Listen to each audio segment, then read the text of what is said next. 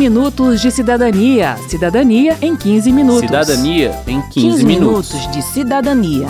Cidadania em 15 Cidadania minutos. em 15 minutos. O mais mala, pelo amor de Deus. O mais mala, meu por caridade. O mais mala pro ceguinho, pro menino em toda esquina. Tem gente só pedindo mais. Em vez de dar o peixe, você deve ensinar a pescar. Será que todos os pescadores têm as mesmas oportunidades no mar? Para a professora Erci Ribeiro, especialista em política social, esse ditado traz uma carga de cobrança e de responsabilização sobre o indivíduo, que desconsidera o contexto de desigualdade social em que vivemos. Quando nós falamos das populações mais vulneráveis ou que estão em risco social, não é uma questão de escolha própria ou algo de fórum individual, mas ela está diretamente relacionada a inúmeros elementos que vão desde as desigualdades econômicas, então não depende da pessoa estabelecer um processo de aprendizagem se não há igualdade de oportunidades no mercado de trabalho. E isso principalmente com recorte de gênero e raça. A gente pode dizer então que em determinadas circunstâncias é preciso fazer as duas coisas: dar o peixe e ensinar a pescar, além de oferecer oportunidades para que a pessoa consiga de fato pescar. Estamos falando de um conjunto de políticas públicas de curto, médio e longo prazos voltadas para a construção de condições para que a pessoa passe a caminhar com as próprias pernas, como afirma o historiador Marco Antônio Villa. Sujeito está passando fome. Não adianta para falar para ele que daqui dois anos ele está trabalhando, ele vai trabalhar. Não, não. Ele está com a barriga vazia. Ele primeiro ele precisa se alimentar. Então é uma questão de curtíssimo prazo. É uma coisa difícil, complicada. Em certo momento da história do Brasil e desse século, isso foi uma discussão muito intensa, na época do Bolsa Família. Mas é, tem de ser fazer uma discussão séria, evitando o senso comum, né? A linguagem panfletária que não, não leva a nada e mistura né? assistência social com assistencialismo. São coisas absolutamente Eu tô cansado, meu bonde da esmola. Essa cota miserável da vareza. Se o país não for pra cada um, pode estar certo, não vai ser pra nenhum. Bem, já deu para perceber que o tema desta edição do 15 Minutos de Cidadania é assistência social. Mas qual a diferença entre assistência social e assistencialismo? O assistencialismo se baseia na caridade praticada com interesses eleitoreiros. Já a assistência social se baseia na proteção social como responsabilidade do Estado e direito do cidadão. Segundo a professora e mestre em serviço social Kézia Araújo, a consolidação do modelo de assistência social veio com a Constituição de 1988, que incluiu assistência como parte do tripé da Seguridade Social, que é composto ainda pela saúde e pela previdência social. Então, a Constituição de 88, a gente chama ela de Constituição Cidadã e, de fato, é, é a grande mudança de paradigma da política de assistência social. O contraponto dessa política é o chamado assistencialismo. Né? O assistencialismo ele tem um caráter que é a questão do, do clientelismo, da dominação, da manipulação, é, distorce totalmente o direito. É você tratar aquela ação, né, que de fato seria uma garantia de direito, como sendo um favor, e muito também motivada por, por interesses. Então, interesses muitas vezes politiqueiros, né, interesses que, na verdade, aquele que promove a ação é que, que tenta barganhar algo em relação né, àquela ação realizada. A caridade é feita de forma voluntária e pontual. A assistência social, como política pública, deve ser feita de forma planejada, estruturada e constante. O deputado Eduardo Barbosa, do PSDB Mineiro, lembra que a partir da Constituição, a política de assistência social foi sendo construída gradativamente e com a contribuição de vários governos. Um dos primeiros passos foi a aprovação da LOAS, Lei Orgânica da Assistência Social, em 1993. Naquela época, a partir da Constituição, o governo Fernando Henrique Cardoso, né, obedecendo às normas da Lei Orgânica de Assistência Social, inclusive extinguiu alguns órgãos que eram tradicionais, como a LBA, que era comandada pela primeira-dama do Brasil e era vista como uma entidade assistencialista, às vezes utilizada também de forma politiqueira, na forma do apadrinhamento, com uma visão daquele coitado onde as damas viriam para poder socorrê-las, mas não como compromisso do Estado. E extinguiu também a CBIA, que era uma outra organização voltada para a infância e adolescência, e criou a Secretaria Nacional de Assistência Social. Em 2004, foi aprovada a Política Nacional de Assistência Social, consolidando os princípios e diretrizes para as ações de assistência social no Brasil. Na sequência, em 2005, foi criado o Sistema Único de Assistência Social, o SUAS, para operacionalizar a política. Pelo nome dá para perceber que se trata, como no SUS, de uma política descentralizada em que a União, estados e municípios dividem responsabilidades. Essa estrutura conta ainda com os conselhos de políticas públicas compostos por membros do governo e da sociedade civil. Existem conselhos municipais, estaduais e o nacional.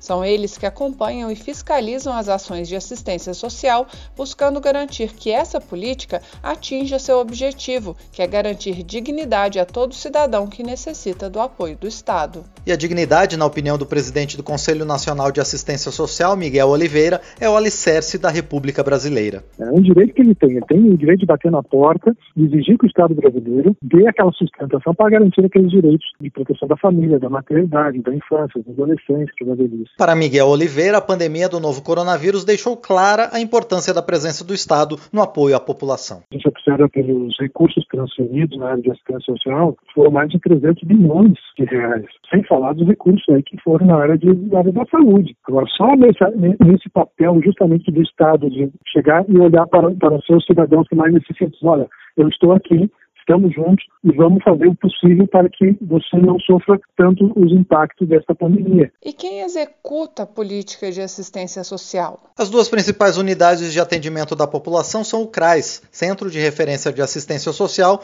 e o CREAS, Centro de Referência Especializado na Assistência Social. Enquanto o CRAS trabalha na prevenção de situações de vulnerabilidade social e risco, o CREAS trata das consequências ocasionadas pela vulnerabilidade e risco social. Quero saber. Quero saber. As perguntas da Kimberly, que é estudante de Serviço Social do Centro Universitário IESB em Brasília, foram respondidas pela professora e mestre em Serviço Social, Késia Araújo. Vamos ouvir. Olá, me chamo Kimberly. Qual a diferença entre a assistência social e a filantropia? A assistência social é a política pública. A filantropia, a gente, ela inicia aí no século 17, 18, né, quando a gente tem é, a consolidação do modelo capitalista e ela está muito relacionada com a laicização da caridade cristã. Por quê? Porque quando a gente fala da caridade cristã, ela tem uma conotação religiosa, não é? é fazer o bem, muito no intento de, de alcançar as bênçãos divinas, não é? Dentro também do fazer do mandamento que diz, né? Os textos religiosos. Já a filantropia, ela tem um caráter humanista, não é? Então, ela não, não tem uma conotação, não necessariamente, tá certo? Possa ser que algum, algumas situações quem promove a filantropia também seja uma pessoa religiosa, mas não necessariamente ela tem esse caráter, né? Ao contrário, ela tem um caráter mais humanista, de fazer o bem, né? Da, da, da doação, ela amplia aí esse olhar. O que é e qual é o papel do CRAS?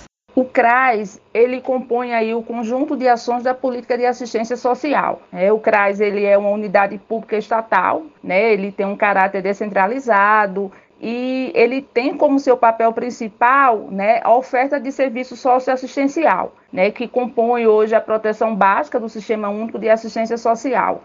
Então, o CRAS ele está localizado nos municípios, ele atende pessoas em situação de vulnerabilidade social e econômica, pessoas também que estão em risco social. Então, o CRAS ele seria que nós chamamos de uma porta de entrada à política de assistência social. Então, a partir daí pode ser direcionado a outros serviços ou, a depender da demanda que a pessoa apresenta, ser atendida e equalizada aquela situação.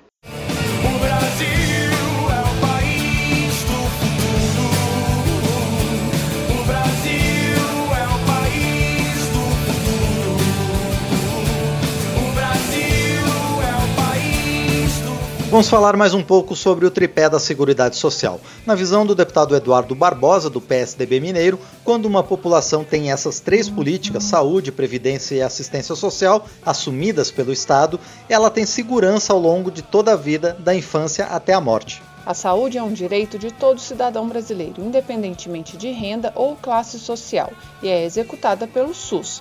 Já o acesso à aposentadoria está restrito aos trabalhadores formais ou autônomos, pois depende de contribuição. Por fim, a assistência social foca no público que dela necessita, como afirma o deputado Eduardo Barbosa. Quando a assistência social ela chega na Constituição brasileira, ela começa a responsabilizar o Estado que ela tem que ter um olhar específico e um olhar diferenciado para aquele público que é pobre, que está a, abaixo de uma renda que não dá para ela ter o seu sustento nas suas necessidades básicas e fundamentais, e também às vezes públicos vulneráveis. Foram identificados, inclusive já na Constituição, que são crianças, idosos, pessoas com deficiência, e esse conceito foi evoluindo, moradores de rua, aquele público que realmente não consegue, às vezes, inclusive, ser inserido no mercado de trabalho ou ter dificuldade de poder ter uma vida pedagógica, uma vida educacional. Por isso mesmo, trouxe a ela uma fragilidade muito grande diante dos desafios de viver né, e de conviver.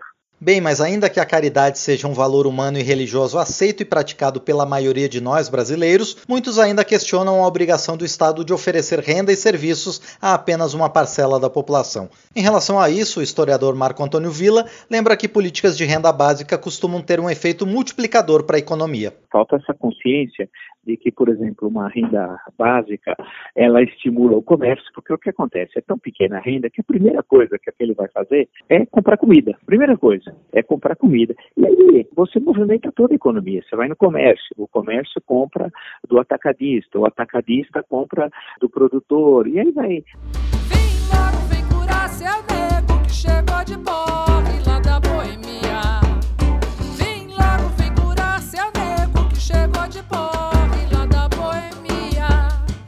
Outra crítica que sempre aparece é em relação ao mau uso desses recursos. Ah, o meu vizinho ele gasta tudo em bebida, minha vizinha gasta tudo em sapato. Sem falar nos casos de pessoas que recebem os recursos indevidamente. Bem, para isso existem os conselhos responsáveis pelo controle social, que é o acompanhamento da execução das políticas públicas pela sociedade civil, além de todas as regras de responsabilidade na gestão e de transparência relativas ao uso do dinheiro público, temas que a gente vem tratando com alguma constância aqui no 15 Minutos de Cidadania. O controle social, na visão do Miguel Oliveira, é o centro de tudo. É ele que, que vai fazer com que aquelas pessoas que necessitam realmente tenham recurso e aquelas pessoas que não têm necessidade e buscam indevidamente recursos sejam compelidos a não fazer, que os órgãos de controle possam atuar né? Exemplo que a gente viu aí na questão do, do recurso emergencial, que teve eh, um grupo significativo de pessoas que receberam o recurso sem necessidade de, de tê-lo. Né? Isso fez com que outros deixassem de receber. Em relação ao mau uso feito por quem precisa do recurso, Miguel Oliveira acredita que essas distorções podem ser corrigidas pela educação e pela orientação oferecida aos beneficiários pela rede de assistência social, além da exigência de contrapartidas e da oferta de incentivos dentro da própria política. Por exemplo, você recebe a Bolsa Família, mas você tem adicionais na medida em que você consegue é, comprovar que o seu filho está na escola, né, que você está participando de capacitações para poder chegar numa, numa situação melhor. Né? Então, há, há, outras políticas, há outras legislações que tentam assegurar né, e corrigir essas distorções, que é uma questão cultural. Né? Infelizmente, tem coisas que se leva muito tempo né, para que a população possa ter essa compreensão. Né? Vamos sair, mas não temos mais dinheiro. Meus amigos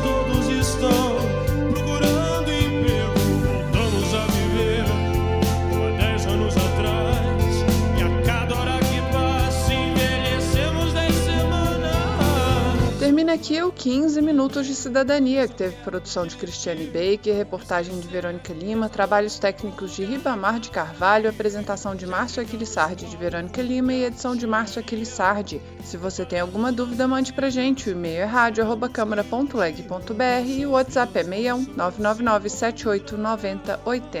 O 15 Minutos de Cidadania é produzido pela Rádio Câmara e transmitido pelas rádios parceiras em todo o Brasil, como a Rádio Capela FM de Vinhedo, São Paulo. Você pode conferir todas as edições do programa no site radio.câmara.leg.br e no seu agregador de podcast preferido. Uma boa semana e até o próximo programa. 15 minutos de cidadania. Cidadania em 15 minutos. Cidadania em 15, 15 minutos. minutos de cidadania. Cidadania em 15 Cidadania minutos. em 15 minutos.